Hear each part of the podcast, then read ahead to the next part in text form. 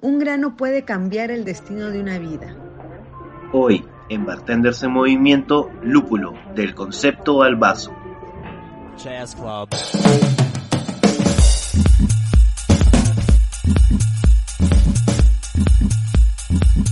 ¿Qué tal amigos? Sean bienvenidos a un nuevo episodio de Bartenders en Movimiento, este podcast que llega para todos los amantes de la coctelería, de las bebidas y por qué no, también en esta última semana que pasó el Día Internacional de la Cerveza, pues para los amantes de la cerveza, de la rica bebida refrescante que a muchos peruanos gusta y yo creo que en general es una bebida que es altamente consumida por todo el mundo. ¿Quién no se ha refrescado? ¿Quién no le ha provocado? ¿Quién no la ha cortado con una cerveza? Así que hoy día vamos a tocar un tema un poco diverso o enfocado desde un punto de vista muy distinto a solamente la bebida.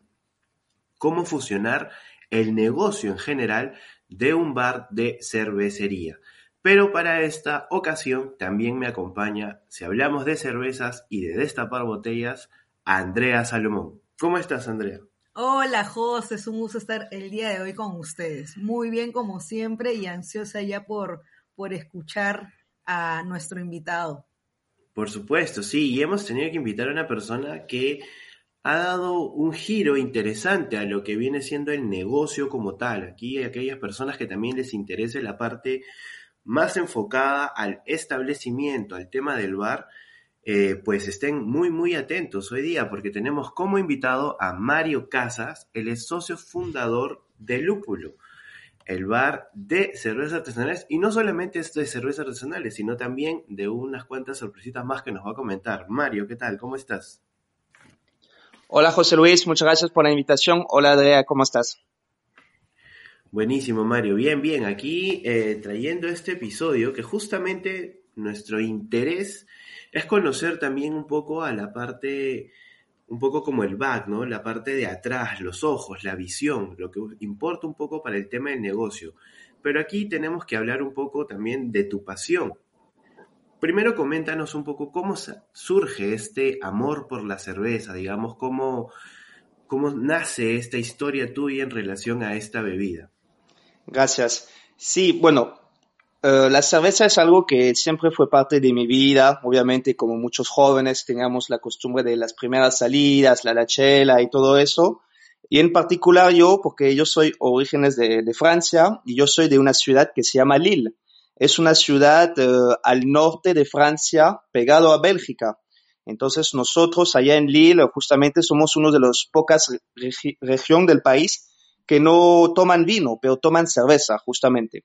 Entonces crecí en ese ámbito de, ir a bares, de ver muchas cervezas eh, eh, con caños, muchas cervezas en botellas, eh, cervezas fuertes, muy inspirado del estilo belga, ¿no? Entonces ahí nació, digamos, mi, ahí fue mi primera experiencia con la cerveza. Y mi hermano mayor también desde mucho tiempo siempre hacía su cerveza en casa, me recuerdo lo hacía en la cocina de mi madre y todo eso, siempre era un, ah, todo un tema porque era muy casero en la cocina y bueno, ahí nació un poco, digamos, esa primera experiencia, el amor por la cerveza. Obviamente allá en el norte somos más que todo en un estilo que son los estilos belgas, que son cerveza más, digamos, eh, más fuerte en grado de alcohol, más maltosa, entre comillas, y ahí nació mi, mi primera pasión, digamos, ¿no? O sea que la pasan ahí bien, bien empilados. Allá sí, o sea, ahí sí justamente hay buenas eh, chelas en caños, había toda esa onda de la, las viejas Duvel, la triple Carmelit, que eran en realidad bien accesibles. Entonces, eh, claro, eran eh, chelas a 8 grados y medio, 9, entonces para nosotros fue algo súper. claro, y una consultita, este, adicional a ello, o sea, ¿cuál es tu formación, digamos, tu profesión regular o siempre desde chico dijiste, ya tomo cerveza y me dedico a la cerveza? Ya, sí. No, yo estudié, o sea, estudié una carrera, digamos, un poco clásica, estudié negocios internacionales, em, pero siempre me gustó, entonces, bueno, eso fue en Francia y de ahí vine a vivir a Perú hace más de 10 años y justamente ahí, bueno, como como joven, entre comillas, me gustaba salir, ir de bar en bar, ver un poco la, la vida nocturna, la, eh, los restaurantes, etcétera, y salía en los bares y como le decía, podía ir en el bar más ficho de Lima o digamos el más eh, popular o más descuidado y todos tomaban la misma cerveza, ¿no? Entonces sí me di cuenta que obviamente eh, no había tanta diversidad como había podido conocer, por ejemplo, en Lille, donde pasé mi infancia, y también había, no había grandes estilos, ¿no? Y de ahí justamente fue en, esas épocas que empezaban a hacer toda la onda, la cerveza artesanal, que ya habían varios. Hay que saber que en Perú la, la inspiración de cerveza artesanal es más que todo un estilo americano, todo el tema de cervezas lupuladas, IPA, etcétera. Y yo venía con una influencia más eh, belga, ¿no? Justamente las Blonde, las Duvel, etcétera. Bueno, Mar, entonces entendemos de que tu pasión comienza desde niño, ¿no? Y por ahí también va un poco esta segunda pregunta de cómo surge la idea de lúpulo, que ahora entendemos que llegando acá a Perú viste la oportunidad. Coméntanos un poco porque de hecho a todos nos interesa saber cómo nace lúpulo. Sí, bueno, entonces eso eran en los años 2014 eh, y ya se estaba empezando a mover toda la onda de cerveza artesanal en el Perú. Habían varias cervecerías grandes que estaban ya lanzándose. Había en Huaraz eh, Sierra Andina, había Barbarian, y había varias cervecerías. Y bueno, se, se nació la pequeña oportunidad de tomar un pequeño local en Barranco. Y ahí podí tomarlo y ahí le habíamos llamado con un amigo, le habíamos llamado Mustache Bar, porque la idea era de hacer un pequeño bar con eh, piscos, o sea, chilcanos y con, con cerveza. Y justamente empezamos a vender todas estas pequeñas cervecerías que ya se estaban lanzando al mercado. Al inicio no había nada de caños, todo era en botellas. Y bueno, de ahí nació entonces la idea de, ¿sabes qué? ¿Por qué no hacer nuestra propia cerveza para el bar? Para tenerla como la, la, pequeña especificación, porque ahí fue otra vez un poco lo que, lo que pasaba, ¿no? Es que todos tenían la misma cerveza en botella en el lugar, entonces solamente cambiaba, digamos, un poco la decoración, obviamente la atención, pero queríamos seguir de la etapa. Entonces hemos dicho, bueno, vamos a hacer una cerveza y la va, a ser la cerveza de nuestro bar. Entonces el bar se llamaba Moustache, que significa bigote en francés. Bigotes. Le he dicho, y la cerveza la vamos, y la cerveza la vamos a llamar Bierstache como el, bar en Barranco se llamaba Mustache, la vamos a llamar Bierstache, que significa como la cerveza del bigote. y, y, bueno, nada, entonces ahí nació, de ahí conocí a más gente, nació la oportunidad de tomar un local grande en Larco, eh, en un segundo piso, que era el ex Taita, una prolongación del Taita, de ahí le hemos tomado, eh, de ahí hemos podido también seguir creciendo y tomar el local del costado, le hemos tomado y ahí empezó. O sea, empecemos más que todo enfocándonos un poco en cerveza y de ahí con el tiempo nos hemos ido ampliando con el tema de cóctel. Pero el tema de cerveza, lo que siempre nos llamó mucho la atención era de poder tomar cerveza de barril. Eso para nosotros fue algo súper importante. Y bueno, fue todo un tema, me recuerdo, los, uh, los sistemas de caño lo, lo, hemos importado desde Canadá, era todo un tema. Era algo nuevo, digamos, en esa época. Y eso fue el año 2015. Qué, interesante, ¿no? Porque, digamos, el, nace la idea y ya la proyección de poner un bar, un poco de, y luego otra idea de negocio que es crear tu propia cerveza. Yo recuerdo un par de noches en Bar Mustache muy interesantes y qué, qué divertido poder también ver un poco la proyección de negocio, ¿no? Que va como de a poco, vamos más, ahora cuentan con un local súper ubicado y también esta extensión que ha habido un poco la, ampliación del espacio como tal. Pero nos interesaría un poco entrar más a fondo sobre las características, ¿sí? Porque uno va a distintos bares, distintos conceptos, ¿no? Pero ¿cuál crees que es la principal característica que debería tener sí o sí si alguien está pensando en, en poner un bar de cervezas? ¿Y cuál es la diferencia con un bar tradicional de solamente cócteles y cervezas en botellas? Perfecto, es, una buena pregunta. Hay muchas maneras de, digamos, de cuantificar o de valorizar ese aspecto del bar. Muchos, muchos, como me imagino tú, con una, un punto de vista mucho más eh, enfocado en el producto, en, la oferta. Entonces, obviamente, eh, te cambia de ir en un lugar de pie una botella versus que te la tiran del caño, ¿no? Porque eso supuestamente hay, hay ese primer pensamiento que es un poco más fresco, porque la, la cerveza fue, fue embarilada hace un par de días, un par de semanas, ya está pinchado y, y hay supuestamente más rotación.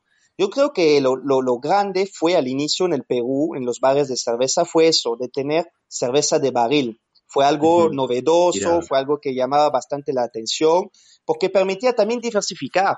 Alguien hacía un estilo de cerveza y no era necesario empezar a cranear, a diseñar una etiqueta o a diseñar eh, todo un tema, ¿no? Solamente la embarilaba y la podías conectar.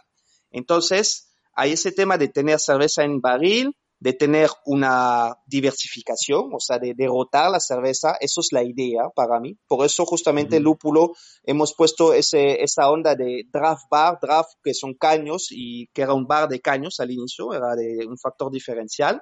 Claro. Y, um, y ahora más pasa el tiempo, la idea también es de, es de cambiar la cerveza, en el sentido que la cerveza uh, realmente uh, la puedes tomar tanto en, como se dice, en vaso pinta, o sea, en vaso grande, o en pequeños vasos samplers, tester, para disgustar de manera diferente. O sea, la idea realmente era de ver cómo poder disfrutar de la cerveza de varias maneras, no solamente en una onda uh, quizás de fiesta y todo eso, pero más que todo una onda de, de con una buena comida o varias pequeñas cervezas para disfrutar entre varios, o sea, realmente cosas que, que permitían ir más a profundidad. ¿No? Y justo algo que es súper importante era un poco ese factor de uh, cultivar a tus clientes, de explicar, ¿no? Esta cerveza tiene tanto de IBU, tanto de grado de alcohol, es tal estilo, tal cervecería, para realmente cultivar a, a los clientes que consumían, ¿no? O sea, al final todos son productos locales, ¿no? Una cervecería de, otra vez, como te digo, de Huaraz o de Cusco o de Lima mismo, son, es un producto local, además que sea artesanal. Qué interesante que lo que mencionas, porque eso es en verdad cambiar el chip de la costumbre de consumo que nosotros, digamos, eh, como Perú, tenemos, ¿no? Porque uno sale a tomar, pero lo que tú estás buscando con tus consumidores es que salgan a disfrutar, ¿no? Que no tomen grandes cantidades, que tomen varias, que prueben, que encuentren su estilo, porque simplemente tomar cerveza no es tomar, como tú decías, una cerveza y me la paso toda la noche con eso y no hay disfrute, sino es solamente esperando en qué momento me, me alcoholizo más, ¿no? Y lo que pasa, José, ahí voy, también, disculpa que, que los interrumpa, creo que también beber una cerveza artesanal implica muchos factores emocionales, ¿no? Porque uno comienza a descubrir nuevos sabores, nuevos aromas, texturas, y es definitivamente otra otra tipo, otro tipo de experiencia, ¿no? De hecho. Yo creo que seguimos en una etapa de aprendizaje aún. Todavía, todavía sí, todavía de todas maneras. Eh, y también considero de que la gente está comenzando poco a poco a entender que estas cervezas artesanales también de una u otra manera, no quiero desviarme, pero están ligadas también a un mundo muy parecido a los del vino, ¿no? Porque hay para que los disfrutes en todo momento, también para maridarlo. Entonces hay estilos de cerveza eh, bastante independientes y cada uno tiene su sello. Mario, una pregunta eh, con ello. Ustedes en, la, en, en, lúpulo, ¿qué piqueos tienen? ¿Con qué lo recomiendan? Sí, eh, en, en, tema de, de, piqueos, justamente, bueno, tenemos obviamente las salitas con con la salsa hecho a base de cerveza y también con uh -huh. las cervezas mismas, digamos, marinadas con, con chela. Uh, tenemos toda una carta de, de, hamburguesa, las hamburguesas smash, las que son aplastadas. Y -huh. en realidad la, la, la, cerveza es, como tú mismo has dicho, es al mismo nivel que el vino. Obviamente, uh, quizás no es tan conocido por el momento a nivel mundial, entre comillas, pero sí, la idea de, de una buena cerveza como un buen vino es de poder disfrutarlo tanto como una entrada, tanto como un postre o dentro de tu propia cocina como receta, ¿no? O sea, como insumo de apoyo. Entonces, la idea sí es de justamente de cambiar el chip de la cerveza, de que ya no es, ya no es una cerveza rubia, ya no es una, solo una lager, ya no se toma el polo, pero es realmente un complemento donde puedes eh, tomarte una, una buena noche, un buen día con unos amigos y de cambiar justamente eso, ¿no? De, de cambiar de, de, cervezas durante el momento del día o el momento de, de esa experiencia, ¿no? Mario, otra consulta y otra pregunta. ¿Qué, ¿Qué, es lo que tú opinas sobre, hacer cócteles con cervezas. Sí, cócteles con cerveza, eso es algo, eh, eso es algo en realidad que, que seguía su, su propia lógica, ¿no? O sea, si lo usas para cocinar, ¿por qué no lo usas para cócteles? O sea, la cerveza es un buen complemento. Y, y sí, claro, es algo que hay que hacer. Y nosotros sí hemos hecho cócteles también con José Luis con cerveza. Y lo que sí, más que todo ahora, lo que ahorita que estamos haciendo es que estamos retrabajando la cerveza, la estamos mezclando con pulpa de fruta y estamos trabajando con ya una espuma de, se llama soft serve. Es lo, somos los únicos, de hecho, de tener eso en el Perú. Pides una cerveza de barril, te la sacamos una parte y la espumita ya es un, como un granizado de pulpa de fruta con cerveza. O sea, le da su doble relleno de, de, sabor a fruta, de sabor a chela y obviamente como es un poco más frío, o sea, te, te, da una buena experiencia. Eso para muchas de las personas que nos estén escuchando pueden decir, qué locura habla Mario, pero en verdad es una dulce locura. Es una, es un, una técnica que sé que por lo que me han contado ha sido prueba y reprueba, pero en verdad ha sido un súper acierto para las personas que simplemente quieran disfrutar la cerveza, o sea, como refrescar la propuesta y la alternativa. Creo que es algo que tienen que ir, visitar Lúpulo y pedirlo. Sé que tienen dos sabores, ¿no, Mario? ¿Cuáles sí, tenemos, exacto, o sea, es el soft serve, tenemos la tropical mango, entonces es una base de de mango con, con piña y un toque de maracuyá. Y tenemos la, Amaz y, la Amazonian, que es uh, granadilla con camu camu. Sí, sí le he probado y están increíbles. De hecho, ahorita lo que me acabas de decir ya me acaba de, de, dar ganas de, salivar, volando. Gracias. Sí. Y, bueno, es súper refrescante y es algo novedoso. Somos los únicos, eso sí, en Perú. Buenazo, Mario, me parece excelente. Y ahora ya yendo un poco finalizando esta, esta buena y amena conversación, quería que nos comente, si bien ustedes comenzaron como un bar cervecero, cómo surgió esta segunda etapa de, de, lo de coctelería también. Sí, bueno, en realidad los cócteles, ahí fue algo más por, por deseo realmente de, con Lúpulo estamos contentos, la llegada ya somos reconocidos como un, buen bar de cerveza artesanal, mantenemos la oferta, seguimos desarrollando la cerveza como el soft serve, tenemos otros proyectos eh, relacionados a eso, pero sí, la idea era realmente de, ampliar un poco el portafolio de, clientes y sobre todo con la oferta.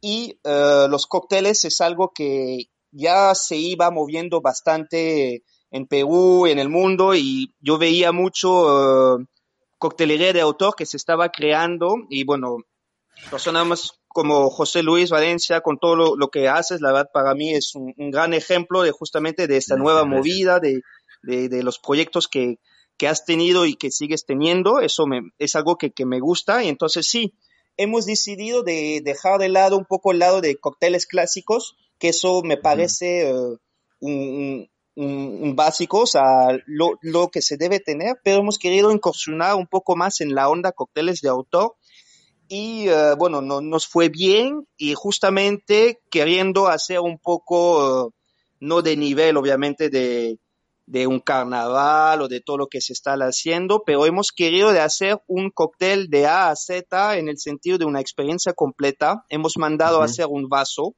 un vaso de estilo zombie, o sea, toda la onda tiki justamente, pero un vaso uh, de, de, de, una insignia zombie con lúpulos y todo eso hecho a la medida para nosotros. Hemos hecho unos rones uh, macerados eh, con nuestras propias cosas y hemos querido justamente incursionar un poco a ese nivel porque es algo que va de la mano. ¿verdad? Si ofreces buena cerveza, también debes ofrecer buenos cócteles. Entonces claro. ahí, no, ahí estamos un poco incursionando eso. Tenemos el zombie, pronto se viene otra figurita. Y, bueno, nada, eso es un, puro placer y de poder ver todo lo que se está moviendo, lo, los nuevos sabores y la cantidad de cócteles es infinito. Eso también. Qué bueno, qué bueno que puedan redondear, digamos, un, un concepto completo, ¿no? O sea, manteniendo esa esencia con la que nos mencionabas, yo tengo esta, este, bagaje, esta, historia, digamos, de, de, consumo de cerveza desde mi país, encontré la oportunidad, pero también creo que lo que te enamoró fue el deseo de, del trabajo del bar como tal, ¿no? En todo su aspecto en genérico. Pero para ya ir finalizando un poco, vamos a hacer una, una pequeña ronda, eso se me acaba de ocurrir, en verdad, así siempre sacando cosas del momento, una pequeña ronda así de preguntas rápidas, ¿sí? Yo tengo una pregunta. Yo siempre saliéndome del guion. Entonces, te voy a hacer así unas preguntas tipo ping-pong rápidas, tú respondes al toque. ¿ya? Estoy listo. Buenísimo ahí, cronómetro, por favor. Vamos. Estilo de cerveza favorito. Eh, Belgium Triple. Cóctel con ron favorito. El zombie o el Mai Tai. En verano, gin tonic o cerveza. Mm, cerveza y gin tonic para finalizar. Bien.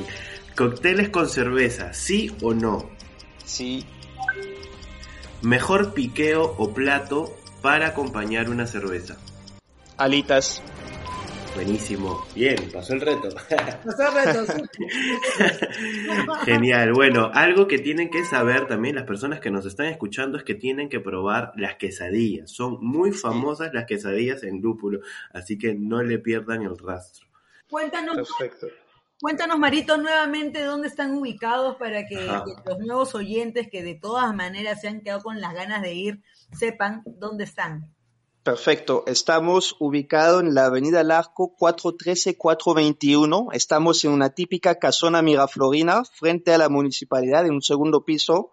Tenemos una linda vista hacia el Parque Kennedy y bueno, la, la famosa Avenida Larco. Abrimos todos los días y bueno, nada, van a ver, la, el bar también tiene una decoración full arte peruano estamos súper eh, involucrados en eso y en toda esa onda. Siempre habrán buenas chelas y buenos cócteles y obviamente con sus buenos piqueos. Y cuéntanos también dónde los encontramos en las, redes, sociales. Exacto, en redes sociales, en Instagram estamos como Lúpulo Draft Bar, igual en Facebook y bueno, ya también el TikTok ya. es importantísimo, es importantísimo. hay, algunos que, hay algunos que nos, que nos aún todavía no estamos en esa onda, pero es importante para la parte del marketing. De todas sí, de hecho, de, todas, maneras. Buenísimo, nada, entonces ha sido un súper programa, ahí como tratando de cerrar un poco lo que pasó en la semana anterior con el Día Internacional de la Cerveza y quisimos enfocar este episodio específicamente sobre el tema del negocio como tal y como también va en giro alrededor de esta bebida tan emblemática. No nos queda nada más que simplemente despedirnos, agradecerte Mario por, por tu tiempo y por contarnos también parte de tu historia y pues a todos los que nos están escuchando, seguir las redes de Lúpulo, seguirnos a nosotros también en arroba bartenders en movimiento en Instagram. Y si llegaron hasta aquí, también puedan pasar este capítulo a más personas, denle seguir, compártanlo, que eso nos ayuda mucho. Y nos destapamos una chela, Andrea, de hecho, ¿no? Escúchame, yo estoy en la segunda, por si Soy yo el que se quedó atrás. Buenísimo, entonces. Mario me inyectó las ganas de tomarme una cerveza artesanal de todas maneras. Gracias, Andrea. Gracias, José Luis. Una muy buena Gracias, Gracias Mario, nuevamente. Así que nosotros nos estaremos viendo en cualquier otro momento. En cualquier otro lugar. Salud y buenos cócteles y una buena chela también. De todas maneras. Chao, chao. Chao, chao.